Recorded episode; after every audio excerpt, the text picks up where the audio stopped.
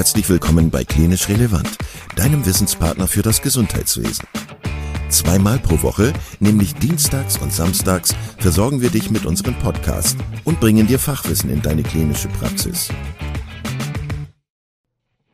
Weitere Informationen und Angebote findest du auf unserer Webseite www.klinisch-relevant.de. Viel Spaß beim Zuhören! Heute mit Dr. Frau Isabel Gräber zum Thema ME-CFS.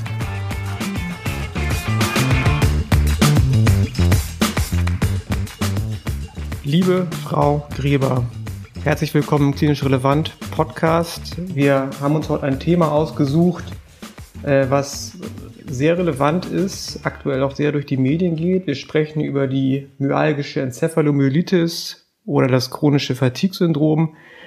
Ähm, ich würde Sie zunächst aber bitten, sich selber und Ihre Arbeit kurz vorzustellen und vielleicht auch das ME-Kollektiv, denn das ist so ein bisschen das Bindeglied zwischen uns.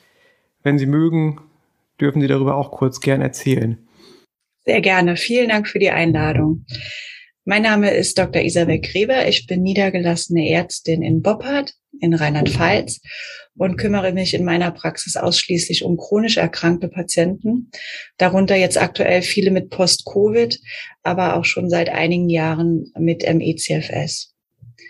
Das ME-Kollektiv, äh, da bin ich Mitglied. Das ist eine Gruppe aus Betroffenen. Darunter befinden sich auch Prominente. Es gibt Psychotherapeuten und Ärzte, also auch Nicht-Betroffene, die sich mit dem Thema myalgische Enzephalomyelitis dafür steht das ME in ME-Kollektiv, auseinandersetzen und für Aufklärung in der Bevölkerung so, sorgen und in medizinischen Kreisen. Das ist uns ganz wichtig, dass diese Krankheit weiter verbreitet wird. Dazu nutzen wir Podcasts wie diesen, aber auch Social-Media-Kampagnen, Artikel, Dokumentarfilme, Fernsehauftritte. Und darüber hinaus dienen wir auch als Anlaufstelle für Presseanfragen und obwohl das Kollektiv noch recht jung ist, konnten wir doch schon einiges an Aufklärung erreichen. Mhm. Also es ist ein, ein Netzwerk, wenn ich es verstanden habe, von Betroffenen und Fachpersonen. Ähm, haben Sie eine Internetseite, wo man Sie erreichen kann? Ich habe die nicht parat, ich muss gerade gucken. Sonst kann ich Ihnen auch aushelfen. Das ist www.me-kollektiv.de. Also für alle, die es interessiert, äh, viel Informationen zum Erkrankungsbild, was wir gleich noch besprechen möchten. Ähm, ich hoffe, ich, ich sage nichts Falsches, aber ähm, auch mir als, als ärztlicher Kollege geht es ja so ein bisschen, dass man denkt, die myalgische Enzephalomyelitis ME ist im Prinzip eine Erkrankung ohne Lobby. Sehen Sie das auch so oder?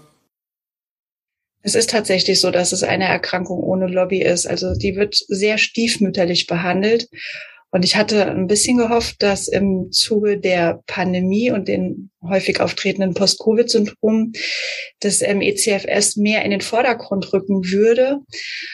Ähm, das ist auch ein Stück weit so passiert. Allerdings ist es immer noch viel zu unbekannt. Ja, dabei gab es ja die ME im Prinzip auch vor der SARS-CoV-2-Pandemie. Es ist ja eine ganz häufige, also eine Erkrankung, die häufig nach Infektionserkrankung auftritt, vor allem nach viralen Infektionserkrankungen. Und ähm, vielleicht könnten wir am Anfang noch mal so ein paar Begriffe klar definieren. Also ME hatten Sie ja auch schon gesagt, steht für myalgische Enzephalomyelitis. Das legt ähm, erstmal eine Beteiligung des Nervensystems nahe. Es wird ja auch als neurologische Erkrankung quasi mit zugerechnet. Myalge steht für eine Muskel Beteiligung. Dann wird es ja häufig synonym genannt mit dem chronischen Fatigue-Syndrom. Und wenn ich Sie richtig verstanden habe, ähm, kann es aus einem Post-Covid-Syndrom hervorgehen. Das ist soweit richtig? Genau, das stimmt alles. 1956 tauchte der Begriff myalgische Enzephalomyelitis zum ersten Mal im Lancet auf. Also es wird eher im englischsprachigen Raum benutzt. Und der Begriff ist wirklich jetzt schon alt. Und in Deutschland wird öfter das chronische Fatigue-Syndrom benutzt. Gibt es noch andere Begriffe, die durch die Literatur geistern? Ich hatte gelesen, manchmal liest man noch was wie postvirales Müdigkeitssyndrom oder chronisches Erschöpfungssyndrom. Ähm, nutzen Sie noch andere Begriffe oder halten Sie es für explizit sinnvoll, dass man sich mal auf einen Begriff einigt? Es wäre extrem wichtig, sich auf einen Begriff zu einigen. Gerade bei diesem Erschöpfungssyndrom fühlen sich die Betroffenen oft äh, völlig unzureichend charakterisiert. Also auch chronisches Fatigue-Syndrom trifft es nicht. Wir haben im Moment keine optimale Bezeichnung. Und das Beste, was wir im Moment haben, ist MECFS. Dann wollen wir auch dabei bleiben, nur damit wir versuchen, einmal so ein bisschen Klarheit reinzubringen. Ähm, ja, Sie sagten es schon, eigentlich ist es gar nicht so selten. Gibt es denn einigermaßen valide Zahlen zur Häufigkeit? Ähm, es gibt Zahlen, also es gibt nur Schätzungen. Es ist so, dass im Gesundheitssystem keine Daten dazu erhoben werden. Aber die deutsche Bundesregierung gibt die Zahlen vor der Pandemie mit 300 bis 400.000 Betroffene an. In Deutschland? In Deutschland.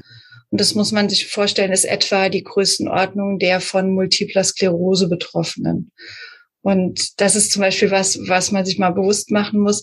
Ähm, MS ist eine Erkrankung, die kennt jeder. Und über den Begriff MECFS sind viele Kollegen noch nie gestolpert. Das heißt, da muss wirklich noch viel Aufklärungsarbeit her. Und ähm, es sind natürlich durch die Pandemie jetzt noch viel mehr betroffen.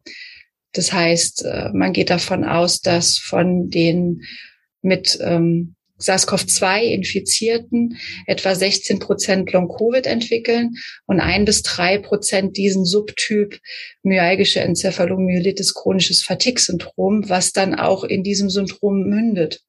Das mhm. heißt, es kommen etliche Tausende Betroffene hinzu. Und nicht nur Erwachsene, sondern auch Kinder. Also vor der Pandemie hatten wir schon 40.000 betroffene Kinder und Jugendliche.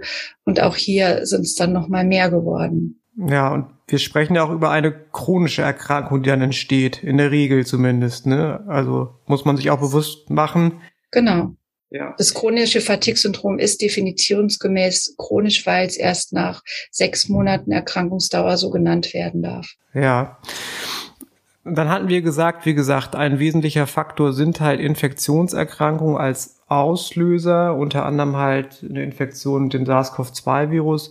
Was könnten noch so typische Infektionen sein? Gibt es auch unabhängig von infektiologischen, ich sage jetzt mal, Triggern mögliche andere Ursachen, eine ME zu entwickeln? Ja, also erstmal noch zu den viralen Infektionen. Hauptverursacher scheint das Epstein-Barr-Virus zu sein aber auch das Her humane Herpesvirus 6, dann SARS-CoV-1 und 2, MERS, Enteroviren, Influenza kommt äh, als Auslöser in Frage, aber auch intrazelluläre Bakterien oder Borrelien. Und als nicht infektiöse Auslöser sind zum Beispiel die Fluorkinolone, die dieses Krankheitsbild auslösen können, also ein, Reserveantibiotikum im Prinzip, aber auch Genickinstabilität, vor allem bei Patienten mit hypermobilem Ehlers-Danlos-Syndrom. Und jetzt ganz aktuell, was äh, jetzt auch immer mehr aufkommt, ist das sogenannte Post-Vax-Syndrom. Also auch nach Impfungen, nicht nur nach SARS-CoV-1-Impfungen, äh, zwei Impfungen kann dieses Symptom auftauchen. Also wir sehen schon, es gibt äh, längst nicht nur eine Ursache. Es kann offensichtlich ganz multifaktoriell ausgelöst werden. Ähm, ja, hat man denn Vorstellungen, was da im Körper dann eigentlich passiert in der Folge? Gibt es da Modellvorstellungen, so pathophysiologisch? Genau, also MECFS ist ja eine Multisystemerkrankung mit einer Dysregulation des Immunsystems aber auch des autonomen Nervensystems und des zellulären Energiestoffwechsels. Also es gibt so verschiedene Pathomechanismen, die da greifen. Es werden auch sekundäre Schädigungen der Mitochondrien diskutiert beziehungsweise untersucht. Was jetzt die Immundysregulation betrifft, so findet man zum Beispiel eine T-Zellaktivierung, in einigen Studien auch eine Erhöhung zirkulierender Zytokine, eine verminderte Funktion natürlicher Killerzellen oder erhöhte oder verminderte Immunglobulinspiegel. Bei einem Teil der Patienten kann man eine Autoimmunerkrankung feststellen. So haben zum Beispiel 30 Prozent der Betroffenen nachweisbare Autoantikörper gegen G-Protein gekoppelte Rezeptoren. Und dann findet man auch noch als funktionelle Störung einen erhöhten Sympathikotonus mit einer verminderten Herzratenvariabilität, zum Beispiel auch bei dem postoralen Tachykardie-Syndrom, was häufiger vorkommt. Ich hatte jetzt äh, beim Blick in die Literatur noch gefunden, dass es teilweise auch ähm, über die Wege einer Endothelschädigung oder Gefäßschädigung auch zu Befunden kommen, dass der zerebrale Blutfluss gestört ist, ähm, dass auch Befunde vorliegen, dass es möglicherweise sowas wie einen intra, erhöhten intrazerebralen Druck gibt. Ähm, stützen Sie das oder äh, ist das aus Ihrer Erfahrung eher nachrangig zu sehen? Nee, das stütze ich auch. Es ist auch so, dass manche Medikamente, die den zerebralen Blutfluss verbessern, tatsächlich auch gut gegen die Fatigue wirken. Deshalb ist es absolut richtig. Auch in der Muskulatur kann nachgewiesen werden, dass der Blutfluss reduziert ist. Auch hier geht man ähm, von einer Fehlregulation des autonomen Nervensystems aus. Man hat zum Beispiel festgestellt, dass es eine Störung des Beta-2-Adrenozeptors gibt. Und damit gibt es bei Aktivierung oder Belastung der Muskulatur ein Überwiegen der Alpha-Adrenozeptor vermittelten Vasokonstriktion. Das ist ganz spannend. Das ähm, zeigt eben auch, warum es den Patienten bei einer Aktivierung oder Belastung schlechter geht, warum die eine Belastungsintoleranz haben, die das Leitsymptom von MECFS ist. Ja, das steigen wir ein. Ich würde vorher noch mal einmal zusammenfassen. Also wir sprechen über eine chronische Erkrankung, eine chronische Multisystemerkrankung, die offensichtlich, soweit man sich das im Moment Modell vorstellt, über ganz verschiedene ähm, Körpersysteme vermittelt und unterhalten wird, also über das äh, autonome Nervensystem, über das Gefäßsystem, über das Immunsystem, wo es zu ganz unterschiedlichen ähm, pathomechanistischen Phänomenen kommt, die dann, wie gesagt, in einer, auch in einer Vielzahl von Symptomen münden, über die wir jetzt sprechen wollen. Welche könnten das zum Beispiel sein? Vorab ganz wichtig, MECFS ist eine sehr dynamische Erkrankung. Das heißt, je nach Ausprägung gibt es Tage, an denen den Patienten Aktivitäten möglich sind. Dann wiederum kann es für die unmöglich sein, sich zu bewegen, zu sprechen, zu essen oder zu trinken. Also so schwer können die Ausprägungen sein. Es sind sehr viele Symptome beschrieben, die bei Patienten mit MECFS auftreten können. Von daher würde ich mich jetzt gerne einfach so auf die Hauptsymptome beschränken. Das Leitsymptom ist, wie ich gerade eben schon gesagt habe, die sogenannte Belastungsintoleranz, die Post-Exertional Malaise. Bei Schwerstbetroffenen kann es schon durch kleinste Reize wie zum Beispiel Licht, Geräusche oder Berührung oder andere Stressoren zu einer deutlichen und auch anhaltenden Verschlechterung kommen. Bei leichter Betroffenen, die können vielleicht an einem Tag einen Spaziergang machen, beim anderen Tag führt das schon wieder zu einem sogenannten Crash oder auch Arztbesuche, die führen auch ganz häufig zu einem Crash. Das müssen wir als Ärzte immer im Hinterkopf behalten. Ähm, viele Betroffene haben, wie der Name schon sagt, der Erkrankung auch Schmerzen. Leider werden die Beschwerden aufgrund dieser mangelnden Objektivierbarkeit oft nicht ernst genommen und statt eines Stufenschemas wird den Patienten eine inadäquate Therapie und damit verbundenes Leid zugemutet. Das ist was, was mir immer sehr nahe geht, wenn sich Patienten nach einer langen Odyssee hier in der Praxis melden und ich sehe, die sind noch gar nicht anbehandelt. Dann viele Patienten haben Schlafstörungen. Dabei kann es sich sowohl um einen erhöhten Schlafbedarf handeln, als auch um eine totale Schlaflosigkeit, dass die Patienten immer innerlich aufgedreht sind. Und es kann sogar bis hin zu Non-24 gehen. Und allen Betroffenen ist gemeinsam, dass der Schlaf nicht erholsam ist. Also die können so viel schlafen, wie sie wollen. Sie, der Akku lädt sich nicht auf. Ich würde ganz kurz einhaken. Non-24 heißt, dass sie gar nicht mehr schlafen oder was dass der Schlafrhythmus komplett von unserem ähm, Tageszyklus entkoppelt ist. Okay, ja. Das habe ich gerade eben schon gesagt, äh, der Akku lädt sich nicht mehr auf. Einige Betroffene vergleichen ihren Körper mit einem Akku, der sich nie vollständig auflädt, egal wie lange sie sich ausruhen. Und dieser Akku entlädt sich auch total unangepasst schnell. Und das Bild finde ich persönlich auch sehr passend. Mhm.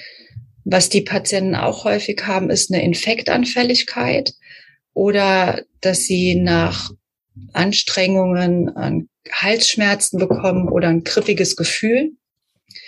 Sie haben neurologische Symptome. Häufig sind kognitive Störungen, die nennen die Betroffenen oft Brain Fog. Dann Licht, Geräusch, Berührungsempfindlichkeit, dann die schon beschriebenen Störungen des autonomen Nervensystems wie orthostatische Intoleranz, Akkommodationsstörungen, Reizdarmsyndrom, gestörtes Temperaturempfinden zum Beispiel. Dann, was auch noch häufig vorkommt, sind Symptome wie Schwindel, Sehstörungen, Allergien und Unverträglichkeiten von Medikamenten und Nahrungsmitteln. Das ist wieder was, das macht uns Therapeuten oft sehr schwer, diese Patienten zu therapieren, weil die viele Sachen einfach nicht, vertra nicht vertragen und wir müssen dann viel niedriger dosieren als normal oder müssen oft ausprobieren, was geht und was geht nicht. Jetzt haben Sie ein wichtiges Stichwort schon genannt, das ist diese Post-Exertional Malaise. Ähm, ich glaube, das ist ein Begriff, den man vielleicht noch mal ein bisschen herausstellen sollte und muss, weil es quasi ja doch ein wichtiger Befund ist, dass es halt eine belastungsabhängige Symptomverschlechterung geben kann, die dann in einem sogenannten Crash, wie Sie es gesagt haben, mündet, ähm, dessen Symptome ja auch nicht immer reversibel sein müssen. Das heißt, man kann sich auf einem niedrigen Niveau einpendeln nach so einem Crash. Genau, das ist das, was so entscheidend an diesen Crashs ist oder so schlimm an diesen Crashs ist, wenn die Patienten wüssten, nach ein paar Stunden oder nach ein, zwei Tagen geht's mir wieder gut, dann wären diese Crashs ja nur ein händelbares Problem. Aber es kann tatsächlich zu so schwerwiegenden Störungen kommen oder Zustandsverschlechterungen kommen, dass die Patienten zum Beispiel gar nicht mehr in der Lage sind, Flüssigkeit aufzunehmen und künstlich ernährt werden müssen.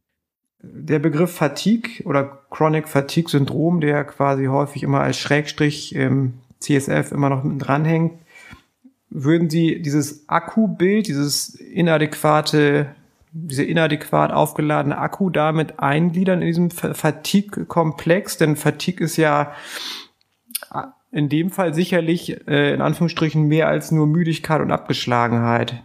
Ja, das ist ganz wichtig. Es ist definitiv mehr als etwas Müdigkeit oder Abgeschlagenheit. Die Patienten sind schwer krank. Und man darf diese Fatigue beim Chronic Fatigue Syndrom nicht mit einer Fatigue bei einem Tumor oder bei Depressionen oder bei einer Anämie vergleichen. Diese Patienten laden ihren Akku nie komplett auf und haben eben verbunden mit dieser Erkrankung viele, viele Symptome, die ich eben genannt habe. Also das geht mhm. nie nur mit Müdigkeit einher. Ja. Und es geht auch manchmal gar nicht mit Müdigkeit einher. Das ist auch noch wichtig. Ne? Die Patienten, die so aufgedreht sind, sind nicht müde. Und ich könnte mir vorstellen, dass die Motivation im Prinzip bei diesen Patienten auch gegeben ist, was zu tun, im Vergleich jetzt vielleicht zu einer Abgrenzung von affektiven Störungen. Ähm, da ist es ja mehr die Motivation, die vielleicht gehemmt ist, aber die körperliche Power wäre da. Und bei dem ME-Patienten ist es ja vielleicht eher andersrum, dass die motiviert sind, aber einfach nicht können. Würden Sie das aus der klinischen Einschätzung so bestätigen? Das, das ist ganz genau das, was ich in meiner Praxis sehe. Das sind hochmotivierte Patienten, die auch nicht irgendwie im Affekt gemindert sind oder so. Es hat eine Patientin mal was geschrieben, das hat mir sehr imponiert und ich finde es sehr treffend beschrieben. Sie hat gesagt, äh, ich wünsche mir eine Depression, damit ich endlich nicht mehr aus diesem Bett springen will. Das ist ja. vielleicht ein bisschen unfair den depressiven Patienten gegenüber, denn Depressionen sind sehr schwere, ernstzunehmende Erkrankungen. Aber trotzdem fand ich dieses Bild sehr treffend. Ja. Die die wollen da unbedingt raus und sie bezahlen dieses aus dem Bett raus mit einem extrem hohen Preis. Ja. Nun haben Sie bei der Symptomvorstellung ja ganz viele Symptome genannt. Ähm, das heißt, es, es poppen ja quasi in der Differentialdiagnose auch verschiedenste Differentialdiagnosen aus. Und es gibt bis jetzt ja kein, keine, keine, keine positiv Diagnose, sag ich mal, denn ME ist ja im Prinzip eine Ausschlussdiagnose. Was äh, klären Sie denn vorher ab, was vorliegen sollte oder möglichst nicht vorliegen sollte in Ihrer Routinediagnostik? Also viele Patienten kommen schon voruntersucht zu mir. Ich bin oft so die letzte Anlaufstelle nach einer Odyssee. Aber es ist tatsächlich wichtig, auch die äh, Routinediagnostik durchzuziehen, um andere Erkrankungen auszuschließen. Ähm, in der Regel sind die Routine-Laborwerte normal, auch die Routine-Bildgebung ist normal. Da muss man schon ein bisschen tiefer schauen. Was wichtig ist, ist die Anamnese. Das ist erstmal das A und O und auch die Familienanamnese, denn bis in die dritte Generation hinein kann im ECFS familiär gehäuft auftreten. Das ist was, was ich total spannend finde. Dann erfahren wir durch die Anamnese natürlich auch schon etwas über die Belastungsintoleranz. Und da ist es wichtig, dass wir da hellhörig werden. Also ein Patient, der erzählt, ich habe was gemacht und dann ging es mir ähm, Stunden oder Tage lang schlecht danach da müssen wir halt auch an MECFS erstmal denken. Das ist wichtig. Wir müssen das auf dem Schirm haben. Dann erfahren wir etwas zur, ähm, zur Ursache. Oder die Patienten erzählen, ich hatte einen Infekt, da ging es mir schlecht. Oder ich hatte ein Schleudertrauma, danach bin ich nicht mehr auf die Füße gekommen. Das ist auch ganz wichtig. Dann schildern die Patienten auch oft sehr eindrucksvoll ihre orthostatische Intoleranz. Und da ergibt sich manchmal auch tatsächlich ein Problem draus, denn wenn die Patienten so beschreiben, ich habe, ich stehe auf und ich bekomme Herzklopfen, dann ist das natürlich auch mit Ängsten verbunden. Und dann sind wir Ärzte da geneigt, den Patienten dann auch gerne mal eine Angststörung anzudichten, obwohl es in Wirklichkeit tatsächlich eine körperliche Fehlfunktion ist. Hier kann dann aber ein Chellong oder ein Nasalin-Test ganz schnell Abhilfe schaffen. Und ähm, damit können wir dann die Patienten rausfischen, bei denen es dann tatsächlich sich um postorales Tachykardie-Syndrom handelt oder um eine orthostatische Hypotension. Was wichtig ist, ist ähm, bei dem internistischen Labor, was wir abnehmen, auch nach so Sachen wie Ferritin zu schauen, denn manchmal steckt doch eine Eisenmangelanämie oder eine andere Anämie dahinter. Ähm, also deshalb auch nach Vitamin B12, B9, B6 schauen. Man sollte sich bei Infektanfälligkeit auch mal die Immunklobuline anschauen und wenn man ein bisschen tiefer gehen will, auch die Immunglobulin-Subklassen oder das manosobindende Lektin.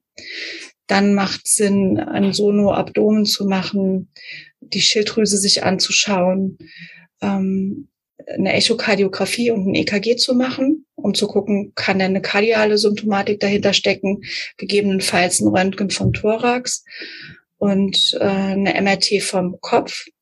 Denn da muss man natürlich schauen, sind entzündliche Läsionen vorhanden oder äh, gibt es Hinweise auf eine intrakranielle Hypertension oder Durchblutungsstörungen. Genau, unter dem Stichwort MS und Fatigue haben wir schon gesprochen und Sie haben ja auch selber das Stichwort Tumor Fatigue äh, ins Feld geführt. Ähm, ich habe jetzt Ihre körperliche Diagnostik auch so verstanden, dass Sie so eine kleine Tumorsuche im Prinzip einmal durchführen. Genau, das ist ganz wichtig. Wir müssen es halt zu den anderen Fatigue-Formen abgrenzen. Und ähm, hin und wieder fischen wir ja auch mal einen Patienten raus, der von sich glaubt, MECFS zu haben und in Wirklichkeit hat er was ganz anderes. Ja, was, was könnte das sein? Also was ist Ihnen da so in Erinnerung geblieben, was die Leute dann haben? Also differentialdiagnostisch kommen vor ähm, Nebenniereninsuffizienzen, also ein Morbus Addison kann mal dahinter stecken. Dann eine schwere Hypothyreose, ein Diabetes mellitus, eine Hyperkalzämie, ein systemischer Lupus erythematodes, eine rheumatoide Arthritis. Polymyositis ist auch gar nicht so selten. Myasthenia gravis oder ähm, für den Neurologen vielleicht auch ganz interessant, eine Arnold-Chiari-Malformation kam schon mal vor. Mhm. Dann Schlafapnoe, Narkolepsie, ähm, Hämochromatose, Zöliakie. Das sind alles so Sachen, die müssen einfach mit ausgeschlossen werden. Also ein, ein breites Spektrum von internistischen und neurologischen Grunderkrankungen im Prinzip. Und dann gibt's auch noch häufig Komorbiditäten, die dann aber die MECFS gar nicht ausschließen. Die muss man auch parat haben. So häufig vergesellschaftet ist zum Beispiel ein Mastzellaktivierungssyndrom, ein Reizdarmsyndrom, die Nahrungsmittelintoleranzen, eine Hashimoto-Thyreoiditis, eine Small Fiber Neuropathie, dann hypermobiles Ehlers-Danlos-Syndrom, Zika-Symptome kommen sehr häufig vor, Restless-Leg-Syndrom und schwere Allergien ja, und auch Fibromyalgie-Syndrom. Also das alles kann zusätzlich zur MECFS auftreten. Und sind das dann ähm, Erkrankungen, die die Patienten häufig mitbringen, bevor die ME losgeht, oder entwickeln die diese Erkrankung unter einer ME? Beides kommt vor. Also es ist auch, ME ist auch ein Risikofaktor, weitere Erkrankungen zu entwickeln. Und gerade Patienten, die schon eine Autoimmunerkrankung haben, tendieren dazu, noch weitere Autoimmunerkrankungen zu entwickeln. Jetzt haben wir schon gesagt, dass es sich leider um eine chronische und per se nicht heilbare Erkrankung handelt. Also es gibt jetzt nicht die Wunderpille, aber man kann doch den Patienten durch eine Symptomlinderung helfen. Da gibt's ja wahrscheinlich pharmakologische und nicht pharmakologische Grundprinzipien.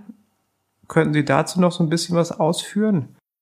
Also die wichtigste Strategie ist tatsächlich das Pacing. Das ist das, was ich jedem Patienten als allererstes an die Hand gebe, selbst wenn es erstmal nur ein Verdacht auf MECFS ist. Pacing, das bedeutet nur so viel zu tun, dass man keine Verschlechterung der Symptome verspürt. Die Schwierigkeit dabei ist, dass äh, die Verschlechterung entweder sofort auftreten kann oder aber erst mit einer Zeitverzögerung von bis zu 48 Stunden. Deshalb ist es auch wichtig, dass die Patienten ein Symptomtagebuch führen, bis sie herausgefunden haben, was ihre Trigger sind, die zu einer Symptomverschlechterung führen.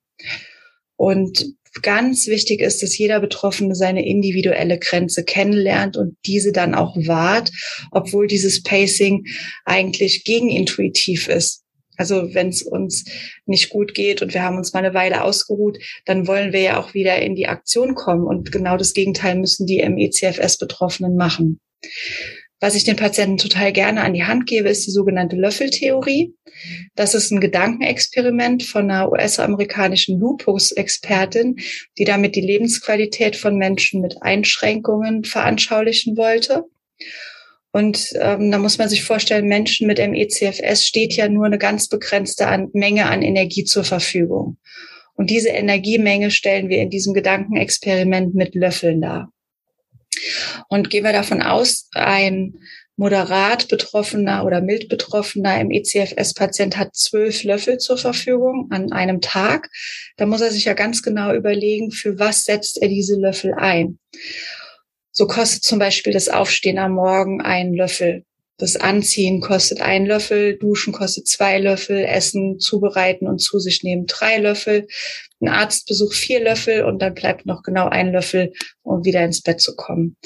Das heißt, diese Löffel sind ruckzuck aufgebraucht und Menschen mit schwerem MECFS, denen stehen natürlich noch viel, viel weniger Löffel zur Verfügung. Also die können vielleicht nur essen und trinken und das war's schon. Manchen Patienten hilft eine sehr sanfte Physiotherapie, aber auch da müssen wir die Löffel im Blick behalten. Auch eine Physiotherapie kann zur Zustandsverschlechterung führen, aber manchmal hilft es ganz gut gegen die Muskelbeschwerden. Manchen Patienten hilft auch eine vorsichtige Psychotherapie, ähm, einfach dabei mit der Erkrankung besser umgehen zu lernen und es anzunehmen, dass man jetzt pacen muss, um wieder ja, eine leichte Verbesserung verspüren zu können. Also bei allem, was wir den Patienten so an nicht medikamentösen und medikamentösen Therapien zukommen lassen, müssen wir die Löffel immer mitberechnen, also eine Kosten-Nutzen-Abwägung machen. Mhm. Kausal, haben Sie ja schon gesagt, steht keine Therapie zur Verfügung, aber wir können die Symptome behandeln. Ähm, bei einer orthostatischen Intoleranz zum Beispiel empfehlen wir den Patienten, dass sie ausreichend trinken sollen, also im Idealfall drei Liter pro Tag, wobei auch hier schwer Betroffene das nicht gerne machen, weil sie dann so viel Energie aufwenden müssen, einfach ja, zur Toilette zu gehen. Selbst das ist ja schon anstrengend. Man kann die Salzzufuhr erhöhen, man kann Kompressionsstrümpfe oder Strumpfhosen tragen, man kann auch Bauchbinden tragen, das hilft schon sehr gut. Medikamentös kann man beim postoralen Tachykardie-Syndrom sich im Off-Label-Bereich bedienen. Da haben wir zum Beispiel Mestinon, Ivapradin, nitrikdosierte Beta-Blocker oder Fludrocortison zur Verfügung. Auch da muss man so ein bisschen mit Fingerspitzengefühl rangehen, was dem einzelnen Patienten jetzt ganz gut helfen könnte. Dann gibt es eine Subgruppe an MECFS-Patienten, die sprechen auf Nahrungsergänzungsmittel ganz gut an. Hier hat die Charité eine Liste an Nahrungsergänzungsmitteln erstellt, ähm, die helfen können, unter anderem Magnesium, Ribose, L-Carnitin, Coenzym Q10, Omega-3-Fettsäuren zum Beispiel. Dann gibt es auch wieder eine Subgruppe an Patienten, die ein Mastzellaktivierungssyndrom entwickelt haben. Das kommt jetzt auch bei den Post-Covid-Patienten sehr häufig vor, dass sie das postviral entwickelt haben. Und diese Patienten ähm, profitieren zum Beispiel von der Therapie mit Vitamin C, Zink und Quercetin oder von Antihistaminikern, die man da auch ganz pragmatisch mal probatorisch einsetzen kann. Die Nebenwirkungen sind ja recht überschaubar.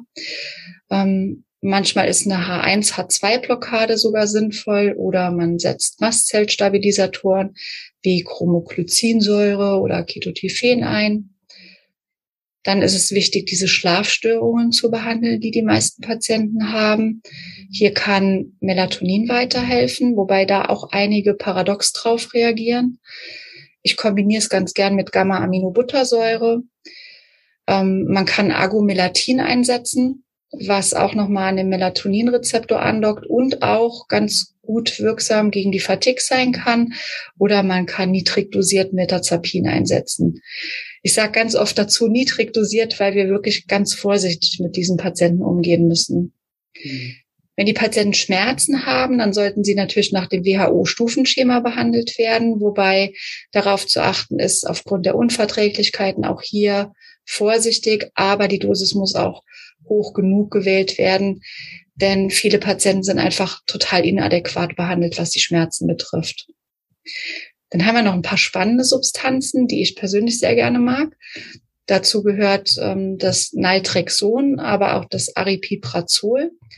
Beide können sehr niedrig dosiert als Low-Dose Naltrexon oder Aripiprazol eingesetzt werden. Und hier zeigen sich manchmal ganz erstaunliche Wirkungen bei MECFS. Naltrexon wirkt so, dass es kompetitiv den Opioidrezeptor blockiert, wodurch sich der Endorphinspiegel der Patienten um das zwei- bis dreifache erhöht.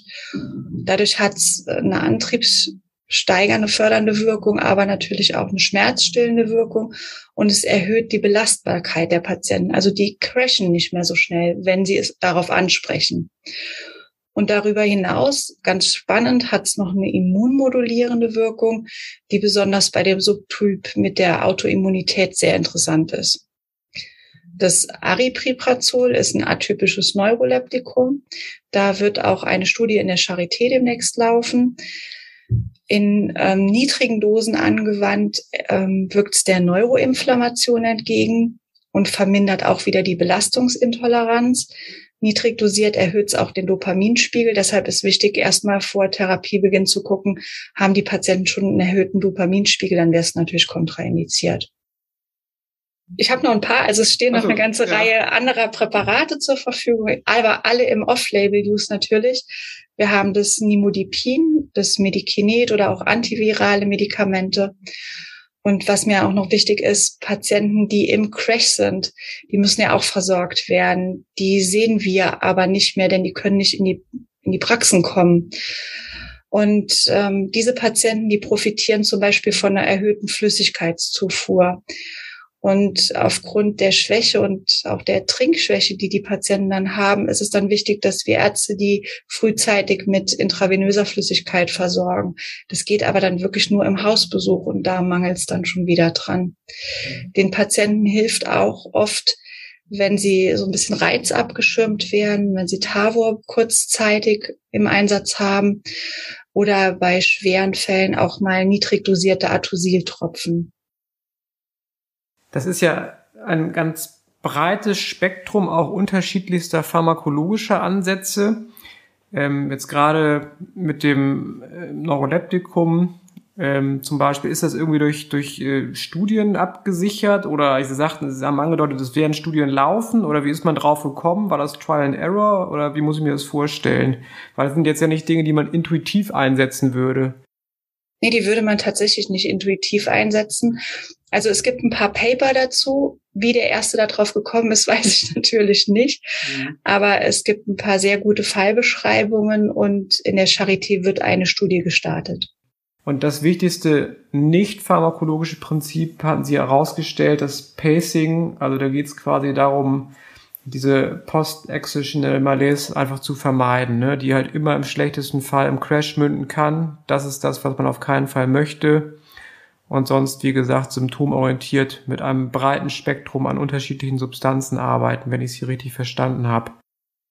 Ja, alles korrekt. Also man muss ein bisschen Mut haben, äh, off-label zu behandeln, die Patienten entsprechend aufzuklären und ja, es dann zu machen. Und dann machen, genau. Speziell zum äh, posturalen Tachykardie-Syndrom kann ich nochmal hinweisen, dass wir schon einen Podcast zur Therapie und auch Diagnostik dieser Störung ja mit Frau Andrea Meyer aus Aachen gemacht haben. Wer sich da nochmal weiter reinhören möchte, es gibt zwei Podcasts auch speziell zum Fatigue-Management mit Heiko Lorenzen, auch beide sehr hörenswert. Ähm, zum Abschluss hatten Sie noch ein Anliegen, denn Sie haben selber so eine bisschen, ich sag mal, sehr salopp Feldforschung gemacht zur äh, Versorgung von Patienten mit ME ähm, wie ist sie denn grundsätzlich? Ich habe jetzt bei Ihnen so ein bisschen rausgehört, dass es eigentlich eine Erkrankung ist, wo die Patientinnen auch maximal unterversorgt sind. Genau so ist es. Die Patienten werden schlecht bis gar nicht versorgt. Es gibt nur wenige Ärzte, die sich diesem Thema widmen, weil es oder ich denke, es ist, weil die Erkrankung relativ komplex ist und die Patienten oft schwierig zu behandeln ist, weil es so viel Trial and Error ist und weil es oft mit viel Frustration einhergeht. Und weil ein Hausarzt natürlich viel weniger Zeit hat, als ich mir die jetzt nehmen kann für die Patienten. Das heißt, es ist auch schwierig, diese Patienten zu behandeln und deshalb kommt es zu einer massiven Unterversorgung. Was ich sehr erschreckend finde, es gibt unter den Patienten einen richtigen, eine richtige Tauschbörse an Off-Label-Medikamenten. Die Patienten versuchen sich aus lauter Verzweiflung gegenseitig selbst zu helfen. Angehörige lernen, Infusionen anzulegen, weil kein Arzt rauskommt und sich um die Patienten kümmert. Oft wird denen ja auch schon ein Pflegegrad verwehrt.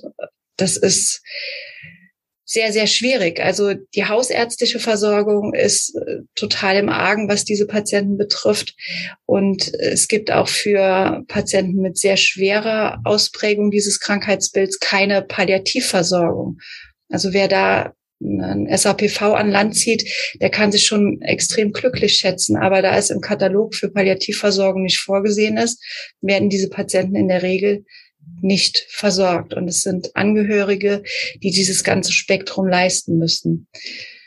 Also die Patienten wünschen sich, dass auf dieses Krankheitsbild mehr aufmerksam gemacht wird, dass die Belastungsintoleranz gesehen und akzeptiert wird, denn immer noch bekommen die Patienten viel zu häufig irgendwelche F-Diagnosen und werden dann natürlich von ähm, dem Rentenversicherer in Reha geschickt. Aber eine psychosomatische Reha wird diesen Patienten überhaupt nicht gerecht, denn ähm, die, dieses Pensum, was sie da leisten müssen, schaffen sie oft gar nicht. Und äh, oft sagen Patienten, ich bin zu Fuß in diese Klinik reingegangen und im Rollstuhl wieder raus. Und dann auch im Rollstuhl geblieben oder es hat sich weiter verschlechtert. Mhm. Das heißt, das ist was, was den Patienten sehr am Herzen liegt und dann eben die Versorgung zu Hause. Also die Patienten wünschen sich mobile Teams, die zu ihnen nach Hause kommen. Sie wünschen sich eine Klinik, in der sie versorgt werden können, denn ein normaler Klinikalltag macht diese Patienten einfach fertig. Alleine die Lautstärke, die Helligkeit in so einer Klinik und die Routineabläufe, die sind für diese Patienten nicht geeignet. Die müssen dann untersucht werden, wenn sie die Kraft dazu haben und nicht, wenn der Arzt Zeit dazu hat. Aber das ist natürlich aktuell überhaupt nicht umsetzbar. Ein Dilemma quasi. Ein riesiges Dilemma. Gibt es denn ähm, ja, Ambulanzen oder Kliniken, die sich schwerpunktmäßig damit beschäftigen? Also Charité, Frau Professor Scheibenbogen ist ja hier schon mehrfach gefallen. Äh, die kann nun auch nicht alle in Deutschland behandeln, die Kollegen. Ähm, Gibt es denn sonst noch irgendwie im süddeutschen Raum, wo Sie ja auch tätig sind, irgendwelche Spezialkliniken oder kämpft man da auf verlorenem Posten? Da kämpft man weitestgehend auf verlorenem Posten. Wir haben noch eine Anlaufstelle für Kinder und Jugendliche in München. Aber soweit ich informiert bin, ist es da ähnlich wie in der Charité, dass nur noch aus München und Umland die Patienten aufgenommen werden können. Einfach weil es viel zu viel Erkrankte sind für eine einzige Klinik. Es gibt noch eine Klinik, in die Kinder mit ähm, ja, mittelschwerer MECFS behandelt werden können, auch in Bayern. Und das war's dann schon. Und wenn es Anlaufstellen gibt, dann ist es oft so, dass nur eine Diagnose gestellt wird, aber keine weitere Behandlung erfolgt. Mhm. Also wir sind da ein bisschen ein schwarzes Loch. Und auch was die Diagnostik betrifft, ist es immer noch nicht gut. Es dauert im Schnitt mehrere Jahre, bis ein Patient mit dem ECFS seine Diagnose bekommt.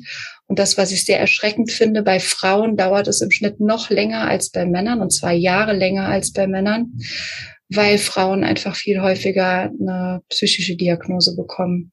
Okay.